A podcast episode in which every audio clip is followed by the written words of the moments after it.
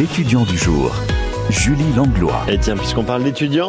Eh bien, c'est Julie qui nous présente l'étudiant du jour pour découvrir une formation à Besançon dans le domaine de l'esthétique. Oui, et pour ça, direction l'école Sylvia Terrade. Mais euh, pour quelle formation, Julie?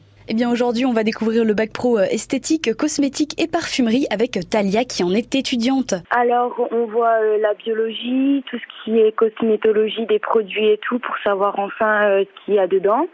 On voit la pratique aussi, la gestion d'un institut, la vente, mais après on voit aussi toutes les matières générales comme l'histoire, le français, l'anglais et les maths. On a aussi de la pratique, on peut pratiquer de l'épilation, des soins du visage, manucure maquillage, mais aussi euh, les soins du corps. Un bac professionnel qui permet aux étudiants d'avoir plusieurs stages dans leur formation. On a des stages, là comme cette année, on a trois stages à effectuer. J'en ai effectué un au mois d'octobre et un en début d'année. Par exemple, je suis allée à l'Institut euh, Le Jardin des Sciences à Beaumédame et euh, j'ai pu pratiquer l'épilation, les soins du visage, regarder de nouvelles techniques et tout ça, des nouveaux protocoles. Après, j'ai pu faire un peu de vente aussi là-bas. Après, on apprend aussi à répondre au, téléphone, la gestion d'un planning.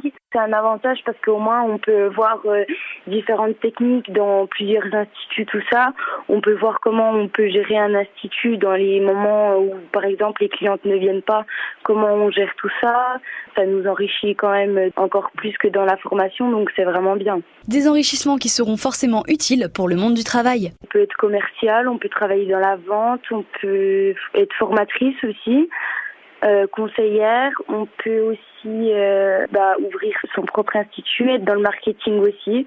Il y a vraiment beaucoup de débouchés quand même. Des débouchés euh, multiples avec le bac professionnel esthétique, cosmétique et parfumerie. Eh ben voilà Hein C'est avec ça, on n'est pas au top pour l'été. Une formation que vous pouvez donc retrouver à l'école Sylvia Terrade de Besançon. Merci Julie de nous avoir donné toutes les infos. On retrouve tout ça évidemment sur francebleu.fr.